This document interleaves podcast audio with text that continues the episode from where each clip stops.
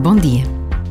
É memorável a visita que o Papa Francisco nos fez em 2017, assim como é inesquecível o momento em que o Papa Francisco proclamou como santos os pastorinhos Francisco e Jacinta Marto.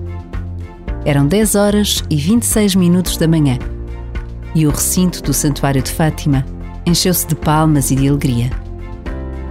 E hoje repetimos uma oração rezada nesse dia. Por todas as crianças e suas famílias, para que o exemplo dos santos Francisco e Jacinta os inspire a descobrir o sentido da vida e o valor da oração e da penitência, e para que vejam os seus direitos respeitados sempre.